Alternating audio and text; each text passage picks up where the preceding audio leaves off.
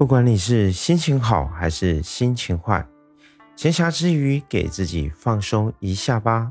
闲聊就是这么简单，跟着牙云一起聊聊天吧。纵观中国的古代史，朝代的更迭是常事。可能说到历史，大家最容易想到的可能是三国硝烟连绵，三国鼎立。而今天要跟你分享的是魏晋朝的时期，虽然战乱不断。但它同时又是一个思想开放、文化空前繁荣的王朝。这其中最为推崇的就是魏晋风骨。杜牧有诗云：“大抵南朝皆旷达，可怜东晋最风流。”魏晋时期涌现了许多风流名士，他们的性格与极高的艺术造诣都是罕见的。这其中，王羲之以夺目的书法，成为我国艺术史书中最灿烂的一笔。其文学的成就与洒脱的人格，可以说是魏晋风骨的极佳体现。王羲之字逸少，出生于琅琊临沂的王氏大族，纪年丧父。他的伯父王敦、王导都是东晋时期有权有势的达官贵人。强大的家庭背景，王羲之可以说从出生就赢在了起跑线上。少年时期，他因家庭背景加上他的才华出众，朝廷公卿都爱慕他的才能，多次招揽他担任要职。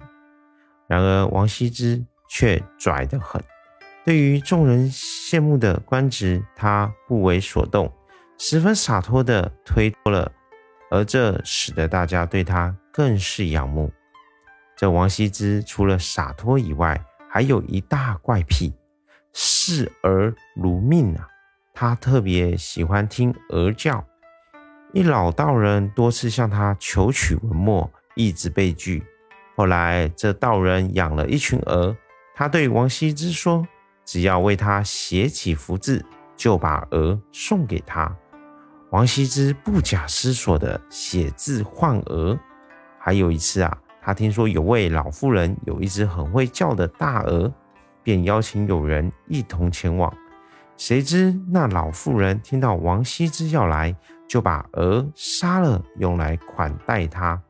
王羲之啊，为此难过不已。王羲之就是这么一个肆意可爱的真性情之人。此外，王羲之的美满姻缘也是一段佳话。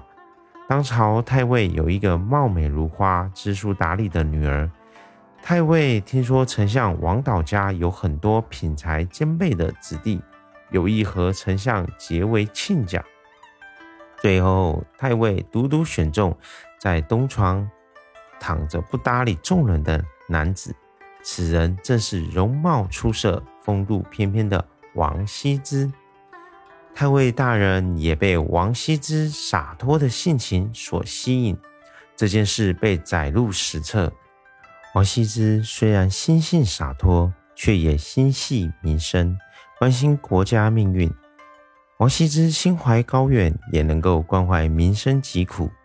他拥有可以坐拥权力地位的能力，却选择视之淡然，能为民请命，入世不败气节。出世不放让形骸，可以说在魏晋众多名士之中，王羲之是真正的千古风流人物。好啦，今天我跟你就聊到这里喽，下次我们再见吧。